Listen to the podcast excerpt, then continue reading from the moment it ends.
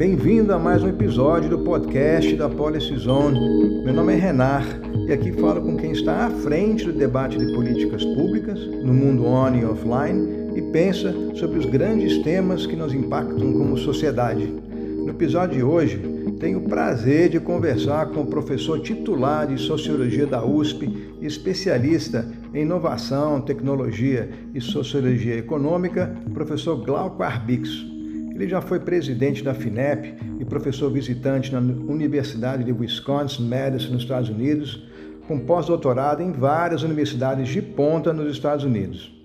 Convidei o professor Arbix para falar sobre o Chat GPT, pensando na interseção entre a inteligência artificial e o nosso dia a dia, com foco na democracia, no lobby e na ética.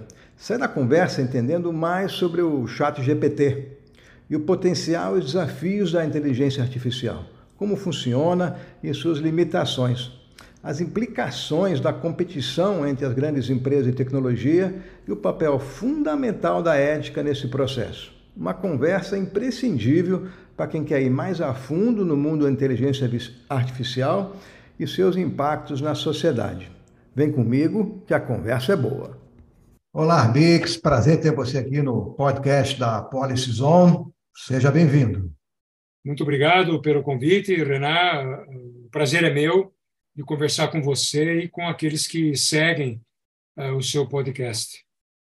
Então vamos lá, vamos direto ao assunto. Num, num, num, artigo de opinião recente, que saiu no New York Times, vai fazer umas três semanas mais ou menos, os autores, ambos associados à Universidade de Harvard, seguem na linha que o chat GPT tem o potencial, o que eles falam aqui, de sequestrar a democracia através da elaboração de texto, carta, e-mails para deputado, senador, além de comentários, né, que a gente já viu, específicos, que depois são enviados às agências reguladoras. Eles também se preocupam com a capacidade que o chat GPT tem de identificar legisladores ah, e suas redes de influência e aí desenvolver mensagens específicas que endereçam as preferências desses desses deputados. Eles acreditam que a inteligência artificial poderá fazer isso de forma muito mais rápida e eficiente do que um lobista, por exemplo. Só que a minha experiência com ferramentas novas me deixa um pouco cético quanto a essa, essa avaliação, porque quando eu cheguei lá em Washington, já faz aí uns 25 anos atrás, mais ou menos, e fui conhecer uma operação de grassroots da, da CUT aqui dos Estados Unidos, que é a AFL-CIO, eles tinham um banco de dados de telefone para mobilizar a base e fiquei impressionado. Depois vieram não, né, os e-mails automatizados, as petições online que a gente ainda usa hoje, com programas que deixam você colocar o teu CEP e aí envia para o deputado ah, do seu distrito, que é o, o formato aqui nos Estados Unidos, o acompanhamento legislativo automatizado. Quer dizer, todas essas ferramentas revolucionaram o lobby, auxiliam o lobby, mas não ameaçam a democracia. Então, minha pergunta professor Arbix, o chat GPT seria diferente ou é medo do desconhecido? Marina, obrigado pela pergunta. O, o, o chat GPT é uma ferramenta que, apesar dela ter sido lançada publicamente agora, no final de novembro é, do ano passado, é, ela é uma ferramenta que não é tão nova assim. Né? Os primeiros trabalhos que apontaram para a estrutura e para a arquitetura do ChatGPT é, vem lá de 2012, 2013, 2014. Depois, há trabalhos científicos de equipes da, da, da Google em 2017 que acabaram dando os retoques finais. E a OpenAI, que é uma instituição de pesquisa financiada por empresas, a mais importante é a Microsoft, mas também por fundos de investimento, uh, instituições de benemerência, certo? Que tem como objetivo estruturar uma, uma inteligência artificial que faça o bem para todo mundo. Apesar de ela ter sido muito recente, eu acho que tem muita espuma hoje em dia, muito barulho em torno dela. Ela é poderosa, ela trabalha com bilhões de parâmetros, é, é, um, é algo assim é impressionante. Os modelos que servem de base, que são chamados WLM, é, é, é, Large Language Model, são modelos específicos de inteligência artificial que costumam e têm a habilidade de encadear palavras. Né? O grande, a grande mágica do ChatGPT é prever a próxima palavra de um texto. O que acontece é que, para muitos casos, em que as informações em que ela vai buscar estão mais consolidadas, ela funciona bem, muito bem. Ah, se pega, de repente, algum livro, pede para fazer um breve resumo. Então, para quem está acostumado com aqueles temas, ela funciona muito bem. Eu pude ver isso lá na Universidade de Wisconsin, em Madison, pude ver isso com colegas do MIT, entende? Agora, ao mesmo tempo, ela tem é, falhas flagrantes, porque como ela encadeia palavras e como todo sistema algorítmico, ela não tem, é, ela não compreende o significado das palavras, ela sabe somar, adendar, ela sabe a, a sintaxe, mas não conhece o significado. O que acontece é que muitas vezes é, ela, é, ela inventa textos e ela pega de fontes as mais diferentes. Tanto é que eu pude acompanhar um debate interessante lá na, nos Estados Unidos, em Wisconsin, uma série de escritórios de direito, de advocacia, estavam reclamando porque os clientes que tinham causas sendo defendidas por esses escritórios, eles entravam no chat GPT e pediam para o chat GPT uma definição de estratégias para que eles ganhassem os casos. E uh, o resultado era muito polêmico, porque o chat GPT ele reunia informações de fontes diferentes, ele pegava itens, parágrafos de leis muito diferentes que não poderiam ser combinadas, coisas que eram nonsense. Eh, ele inventava eh, frases e, situações. Isso eh, gerava uma insegurança muito grande. Só que os clientes estavam utilizando o ChatGPT para questionar os, os seus contratados, os seus escritórios. E os escritórios ficavam numa situação, bom, em princípio eu deveria cobrar para checar esses dados, mas como eles estavam sendo criticados na base da, da defesa que eles estavam escrevendo, eh, isso gerava uma confusão com os próprios clientes. Esse tipo de confusão tende a aumentar. Quando você pergunta para mim se o ChatGPT poderia eh, dificultar a democracia, eu digo, bom, depende muito do uso que você vai fazer. É, como toda ferramenta, é, é, é uma ferramenta que se presta a um uso mais nobre e a usos menos nobres. Até agora, nós não começamos a ter uma enxurrada de uh, fake news geradas pelo ChatGPT, porque ele pode fazer isso. É, por exemplo, faça o teste, pergunta para ele quais são as vantagens do nacionalsocialismo, do nazismo, certo? Ele vai dar vantagens para você.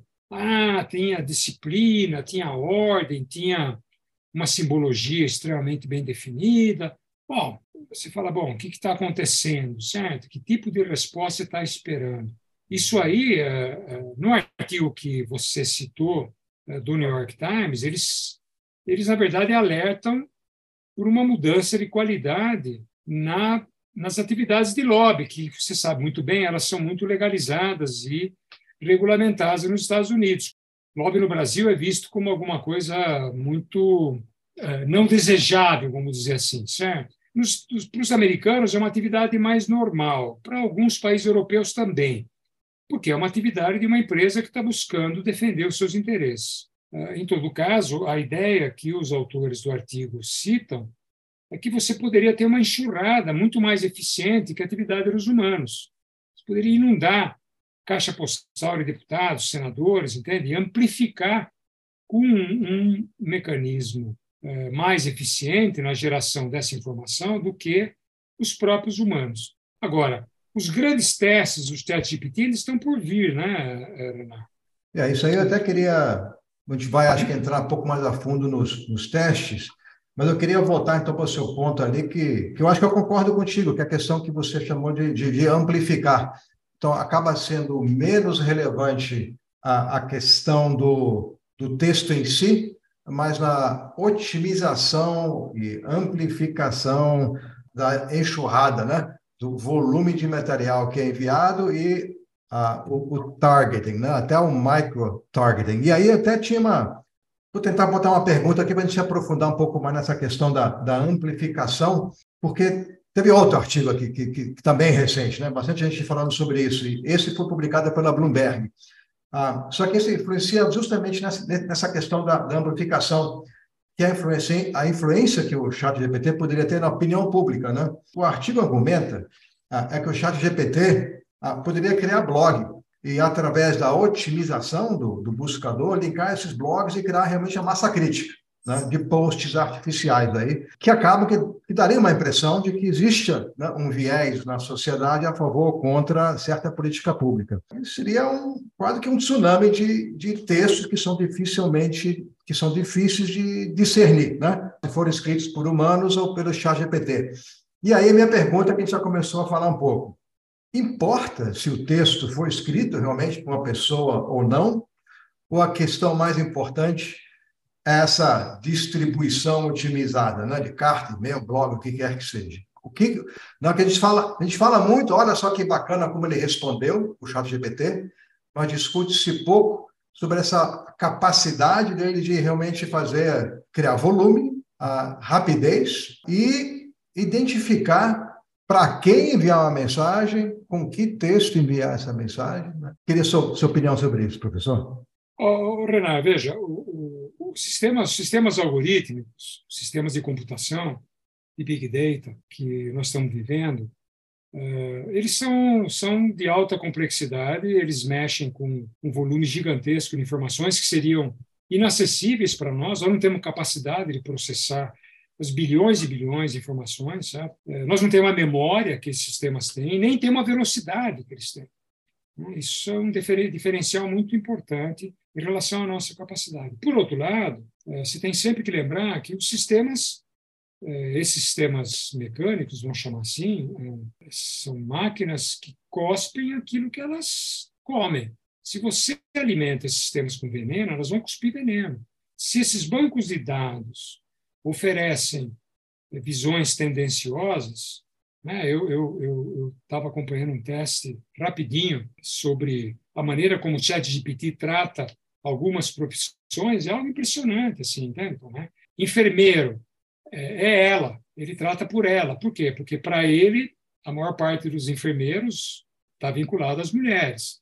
É, construção civil, é homem, certo? Então, o que acontece? Ele acaba reproduzindo é, as tendências e, e a, a, a, os vícios que a sociedade tem. Você sabe que é, nós nós temos baias uh, de tudo quanto é lado, alguns conscientes, outros não, certo? Então, esse é o primeiro ponto. O segundo ponto diz respeito à, à maneira como você pergunta. o ChatGPT não vai criar um blog por conta própria, ele vai, ele vai ser instruído para fazer isso. Então, a pergunta é quem que está instruindo, que tipo de uso que está sendo previsto, que tipo de uso está sendo solicitado dele. Então, desse ponto de vista, para mim faz toda a diferença você ter um texto humano e um texto não humano. Basta ver que, se você pedir, ele consegue reproduzir notícias. Então, para algum, num nível muito superficial, ele até produz com uma, um rigor bastante grande. Mas quando você entra numa discussão de uma prosa mais sofisticada, de uma poesia, quando você entra num terreno da ambiguidade, quando você entra no terreno do sentimento, que é aquilo que nos faz humanos, né?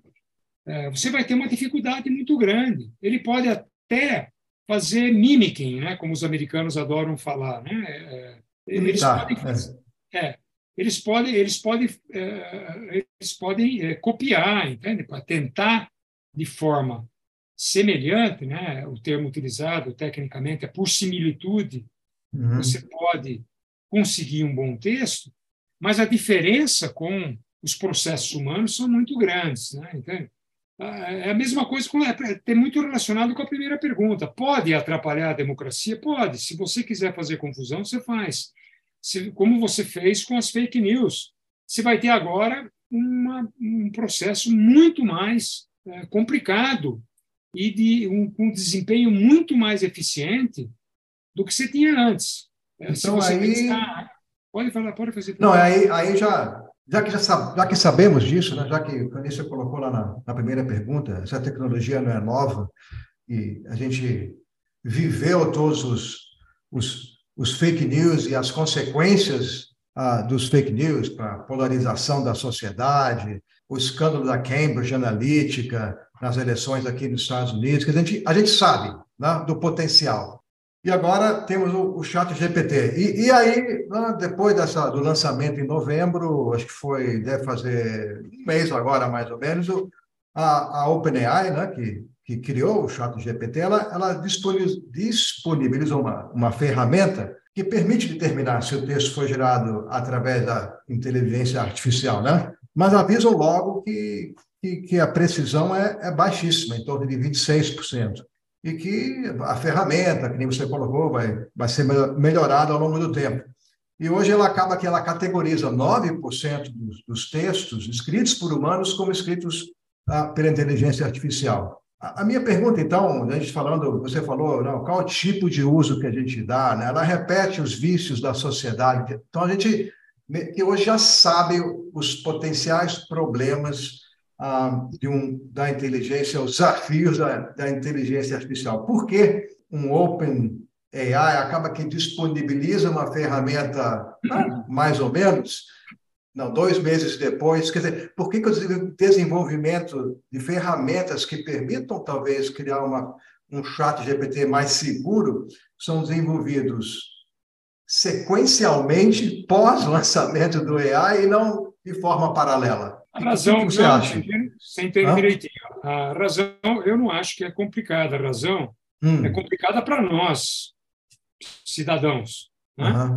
Mas a razão é simples. É, para que a ferramenta seja aperfeiçoada, ela precisa ser testada. Para que a ferramenta seja melhorada, ela precisa contar com milhões e milhões de novas perguntas, de interrogações, de questionamentos, entende? O, o Renan, faça um teste simples. Pergunta quem é Renan Aron.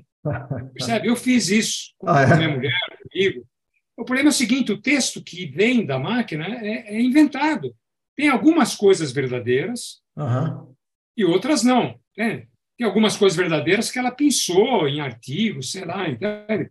Mas a maior parte, no meu caso, o que veio, veio totalmente errado. Então, o aperfeiçoamento da ferramenta, você sabe que, veja, os, os, os large eh, language models, eles são, eles são modelos são modelos de machine learning, deep learning. E eles são alimentados por informação, dados. Né? E uh, eles precisam de dados. Sem dados, eles não são treinados. Mesmo uhum. no caso deles, que é, é, é, um, é, uma técnica chamada unsupervised learning, é, é, uma aprendizagem não supervisionada, é, é, o próprio sistema que encontra os padrões, é o próprio sistema que encontra uh, os encadeamentos, é o próprio sistema que acaba tomando a decisão de colocar aquela palavra uh, na sequência de outras, entende? Para formar o texto no seu conjunto, você sabe que eles dependem muito de dados para fazer isso. É, uhum. Porque é são os dados novos que corrigem as falhas que eles estão que eles estão uh, uh, expressando. Por isso que chama machine learning. A máquina aprende a fazer a partir de novos dados, novas correções. Ah, eu vou comparar uma foto de um cachorro com um gato. Se ele erra, ah, qual é a solução? Não é modificar o algoritmo. A solução é você dar mais fotos de cachorro e mais fotos de gato para ele. Foi assim que você tem técnicas diferentes. Estou dando uma técnica simples que passa por tagueamento. Você fala, isso aqui é cachorro, isso aqui é gato. O unsupervised learning não é bem assim. Ele acaba descobrindo o padrão. Então, ah. uh, o que você pergunta, por que, que eles lançam? eles lançam porque eles precisam dos dados. A OpenAI teve, um pouco mais de um mês, 100 milhões de usuários, não é de acessos, de usuários. Isso deu para eles um, um, um potencial uh, de, uh, de dados para otimizar o sistema deles que ninguém tem, é um negócio impressionante. Você fala, bom, mas nós estamos pagando pato? Pô, antes fosse só o pato, Renan. Nós estamos pagando o pato, o ganso, a galinha, o peru. então, Porque, ela... na verdade, nós estamos ah. trabalhando com um sistema exploratório, que é inseguro, que, é, que tem um grau de incerteza no funcionamento dele muito grande, apesar de ter um potencial né, de ser extremamente promissor para várias áreas. Né? Você pode pedir definição de estratégia empresarial, eh, você pode pedir para corrigir o seu algoritmo, vai encontrar bugs no seu sistema de, de digital. Então, é impressionante. Eu fiz, eu fiz também teste com algumas aulas que eu dei lá em, na, na universidade. É, ele, ele cumpre muito bem a função dele, entende? Como síntese. Não é nada rebuscado, sofisticado. Como eu dou aula de tecnologia, inovação e muita ênfase em inteligência artificial, eu perguntei, uh, fiz perguntas que estavam muito no terreno dele, né? Que ele foi muito bem treinado. Então, o que é machine learning, o que é deep learning? Ele faz sínteses excelentes. Uh, agora, para quem não conhece o sistema e vai tomar tudo aquilo que ele oferecer como sendo verdadeiro, é uma é uma calamidade, pode ser drástico. No então, meio da educação, educacional, pode ser uma tragédia anunciada, entende? Isso já me leva à minha próxima pergunta e quero guarda isso que eu quero até me aprofundar exatamente nisso, né? Que você fala que é um sistema exploratório, é inseguro, é uma, mesmo com grande potencial pode ser uma calamidade. Falamos da educação. Então minha pergunta em cima disso ah, talvez seja até mais complicado. Se no fundo é ético ah, ter lançado o Chat GPT ah, para coletar dados. Então que nem você colocou, na, na educação está causando um problema. Na democracia a gente não viu, mas tem o um potencial.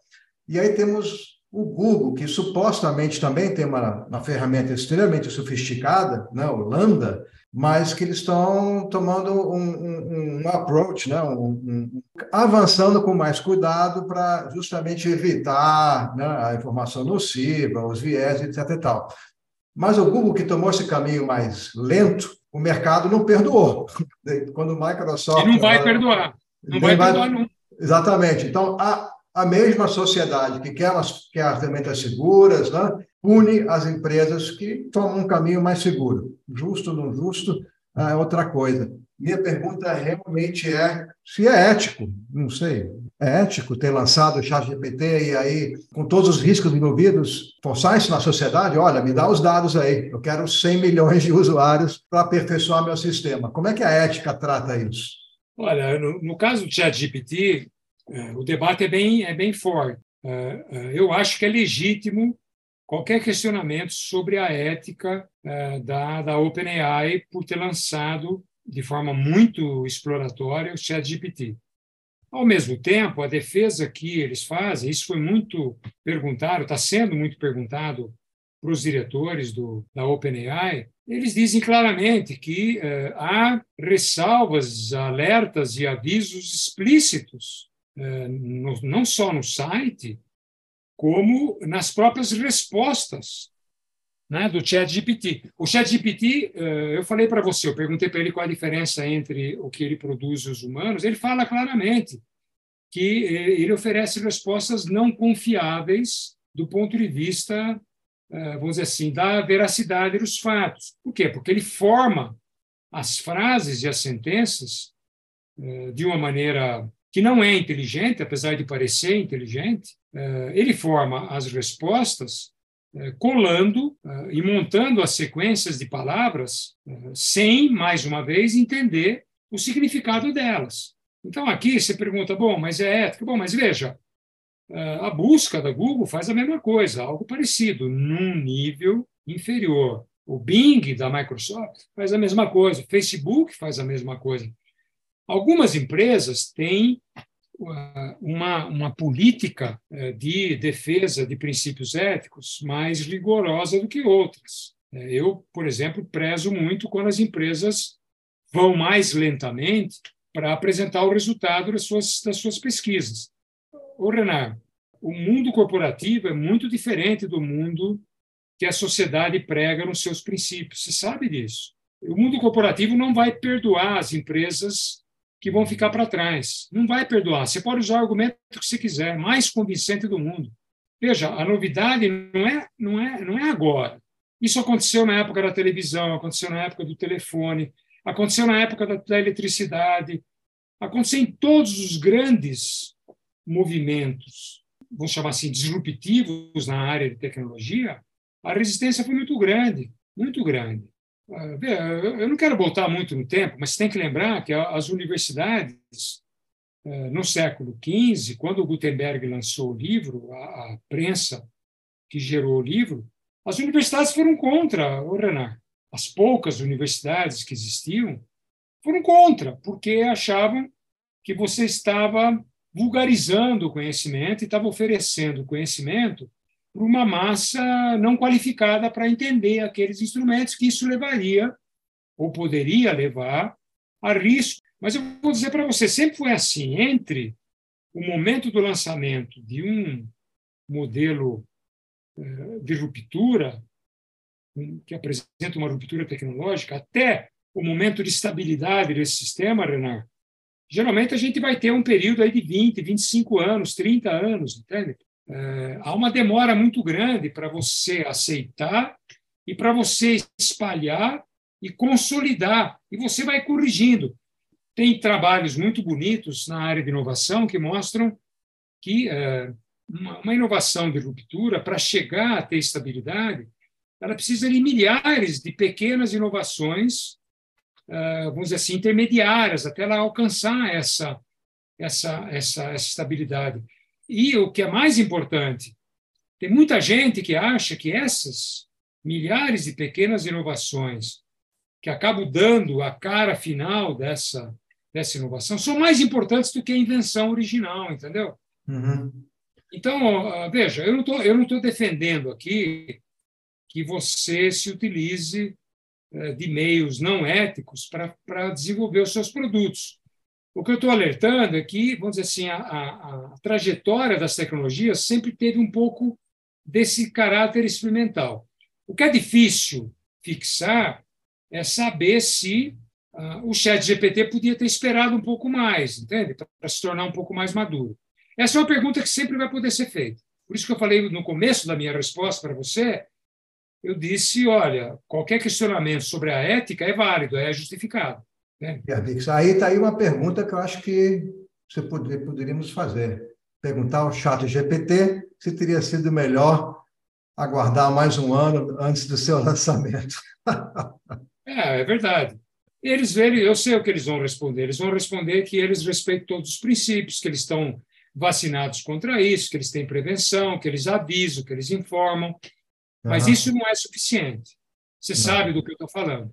Uhum. Se eu pedir se eu pedir para eles a receita errada de um medicamento como, sei lá, um comprimido de paracetamol, certo? É, e eles me derem veneno para fabricar, dificilmente algum leigo, que não é um, um farmacêutico, ou um farmacologista, ou um químico, vai saber distinguir um, teste, um, um texto verdadeiro de um texto, um texto falso e pode causar problemas graves. Certo na sala de aula, eu sou professor há muitos anos, eu vejo o que pode acontecer.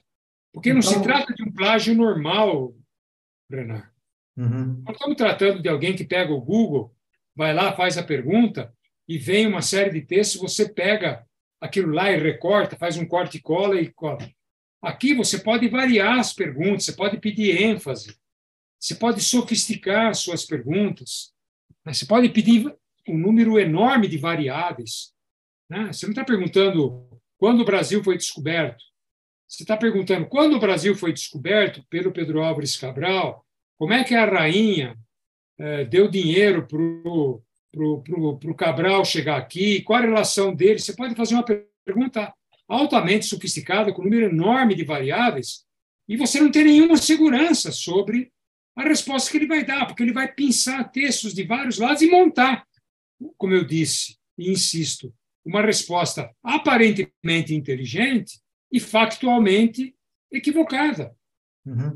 Então, é. nessa linha, eu queria puxar a, a questão que a gente tocou alguns minutos antes, que era o mundo corporativo, né? E, e, e, e o tempo que demora para uma inovação ser incorporada a, a, ao dia a dia da sociedade, para o lobby, botando aqui um pouco para o lobby, o jogo democrático em si, o que a gente está falando é, é, é, persuasão. Né? E o chat GPT, que você colocou, acho que é bastante, bastante eficaz na hora de desenvolver um, um argumento a favor ou contra. No nosso caso aqui, o que interessa seria uma, uma política pública. Né?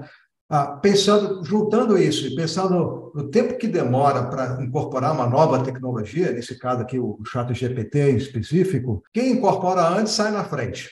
Para estar claro.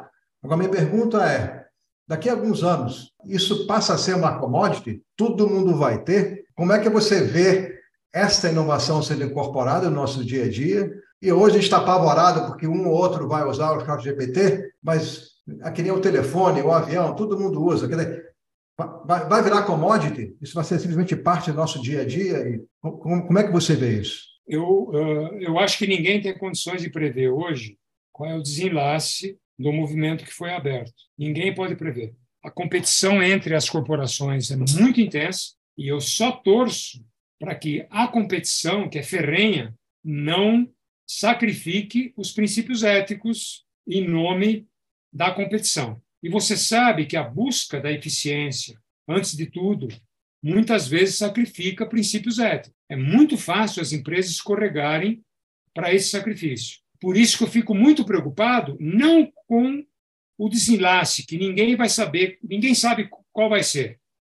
Mas eu fico muito preocupado com a natureza da competição que está instalada hoje. Digo mais para você: não acho apenas que não dá para prever, porque o Chat GPT, os modelos de esses large eh, language models, que a gente não sabe para onde eles vão, mas é porque existem várias outras tecnologias que estão uh, na mesa, que estão tomando forma rapidamente. Mesmo a OpenAI já tinha lançado há um tempo atrás uma que se chama DALI. Vocês, não sei se chegou a conhecer. A DALI é de imagem. Ela faz aquilo que o Chat GPT faz por imagem. Eu uso é, para brincar com meus filhos, com a minha, com a minha netinha, entendeu? Então você fala assim: ah, eu eu queria um, um desenho de um unicórnio azul voando como borboleta uh, no céu. E é impressionante, porque tem traços, não, vi, não vieram só traços do Dali, do Salvador Dali, uhum. né? esses traços surrealistas típicos dele. Vieram traços do Chagall, uh, vieram traços do Matisse. Então, você nota que você tem junções que não são ah, não é que não são reais, elas não são cabíveis, a não ser no terreno onírico, no terreno dos sonhos, entende? É bacana, é bacana porque trata-se de uma, de uma brincadeira feita por uma máquina. Veja, é, é fantástico que a gente tenha uma máquina que entenda o pedido humano nessa natureza. Eu quero um unicórnio voando no céu com asas e borboleta. Você percebe? É uma máquina, você está conversando com uma máquina. Uhum. Então, isso é fantástico. Do ponto de vista machine learning, inteligência artificial representa um avanço gigantesco. Agora, aonde exatamente isso vai parar? Eu não acho que vai ter simplesmente uma evolução do Dali, assim como eu não acho que vai ter simplesmente uma evolução do ChatGPT.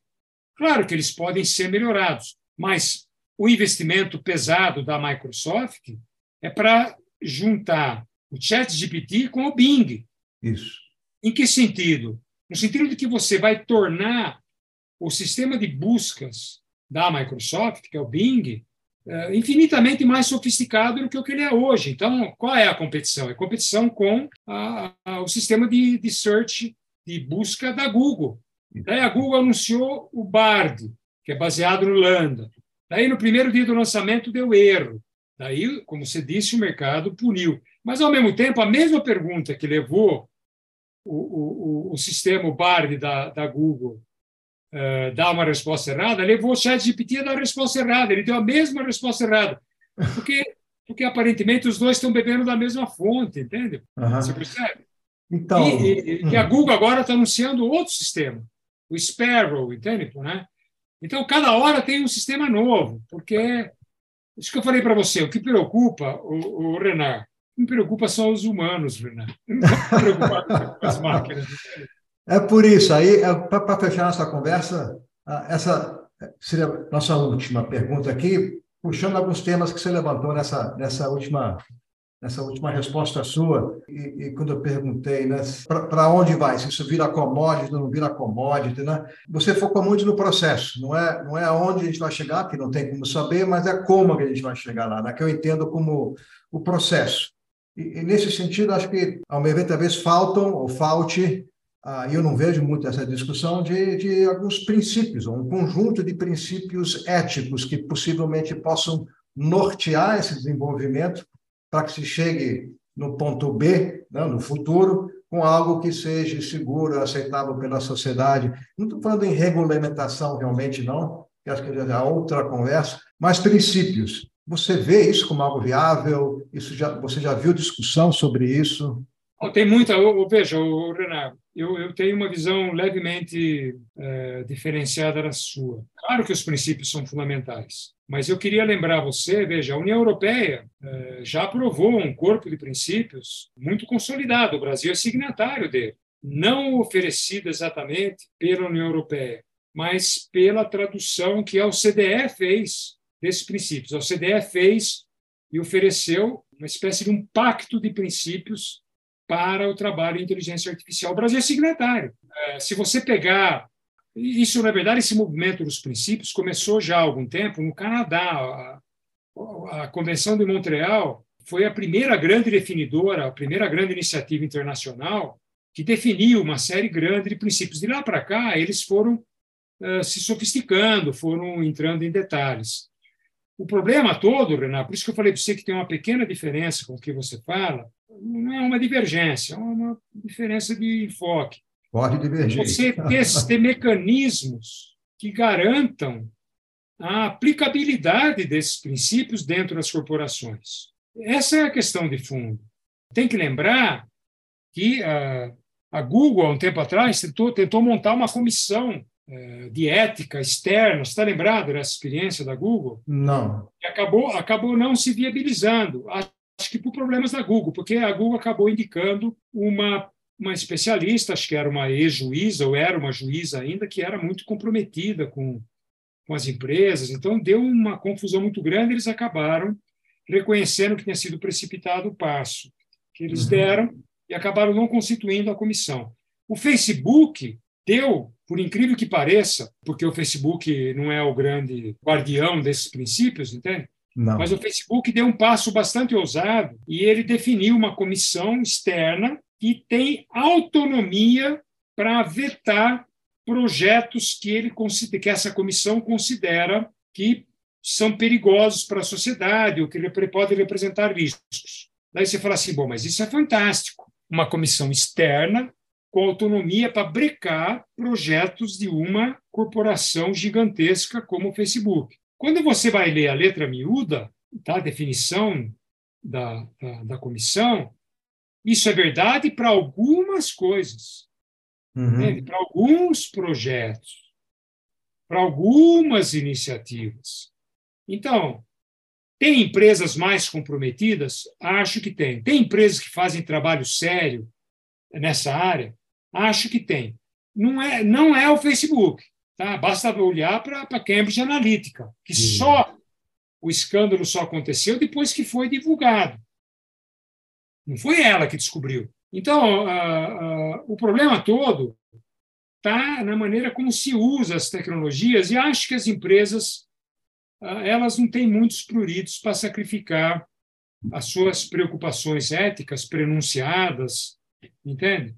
É, da busca pela competitividade. Tanto é que a Microsoft colocou 10 bilhões de dólares. O Renato, é muito dinheiro e eles estão fazendo apostas muito grandes.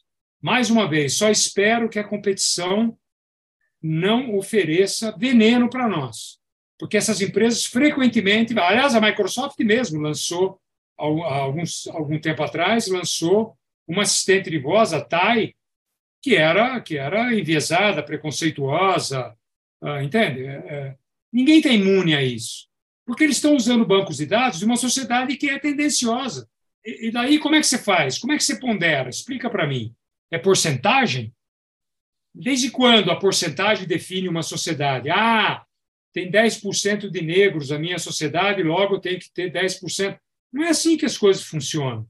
Você pode ter meio por cento e o respeito pelos negros tem que ser o mesmo respeito que você tem pelo branco, pelo amarelo, pelo vermelho, pelo rosa, pelo azul, pelo roxo, pelo preto, entende? Percebe? É, é, o debate é muito difícil, não é? Por isso que a regulamentação da inteligência artificial patina no mundo inteiro. Não é só aqui no Brasil. Patina em todo lugar, porque é uma. É, Trata-se de um universo difícil, é muito recente. E o corpo público geralmente não está preparado para enfrentar esse tipo de debate. Para você ter uma ideia, eles acham, muita gente do governo, dos governos em geral, eles acham que são os advogados que entendem isso. A pergunta que eu faço para você: por que os advogados? Eles têm mais ética que os outros? Eu não estou entendendo. Pelo contrário, minha experiência mostra que não tem mais ética e muitas vezes tem menos. É porque eles sabem redigir a lei, mas o problema não é a redação da lei, o problema é saber qual lei que tem que ser redigida. Esse é o problema que está colocado. Qual é a regulamentação que tem que ser feita? Porque daí, encontrar a forma, formato técnico é um outro problema. Isso é fácil de resolver.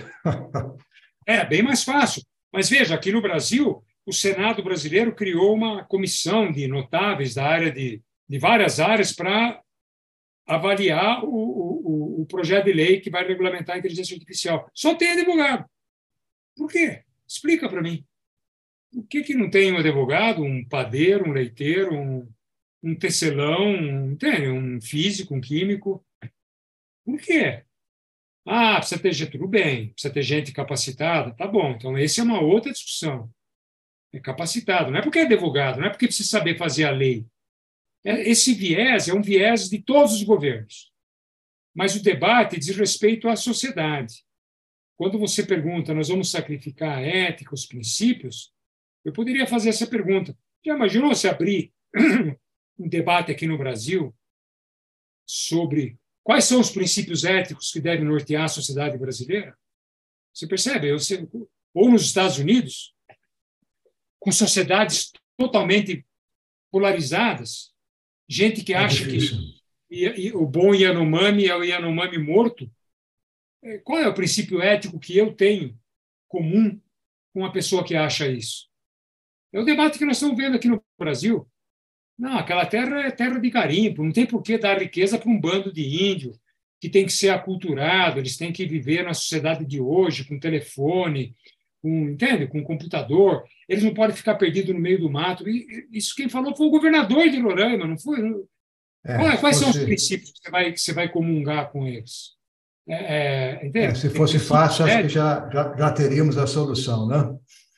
É, princípios éticos variam muito com a, com a época, com a região, com a sociedade, com a cabeça, com valores. Tudo isso muda.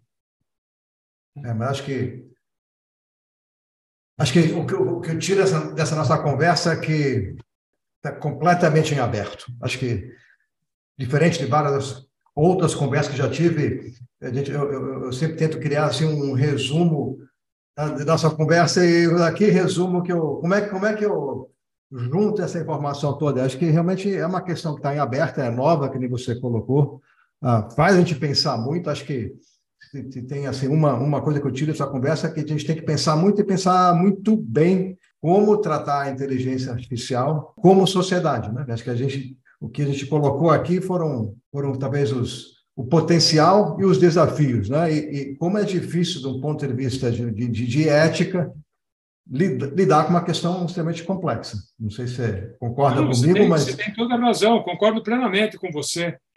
Use o ChatGPT como uma grande fonte inspiradora. Não para definir a estratégia de uma empresa, mas, de repente, para inspirar algum CEO a definir a sua estratégia, certo? Agora, se ele tomar aquilo como a Bíblia, como um livro, como uma resposta sagrada, ele está perdido. Nem devia ser CEO. Ele, ele, periga, ele periga, ele periga fazer, periga passar vergonha. Professor Bix, obrigadíssimo aí pela, pela conversa sensacional ah, sai daqui realmente, como eu falei, pensando muito sobre o que vai acontecer com esse chat GPT. Então, mais uma vez, muito obrigado aí pelo, pelo seu tempo. Prazer é meu, Renan. Super abraço. Abraço.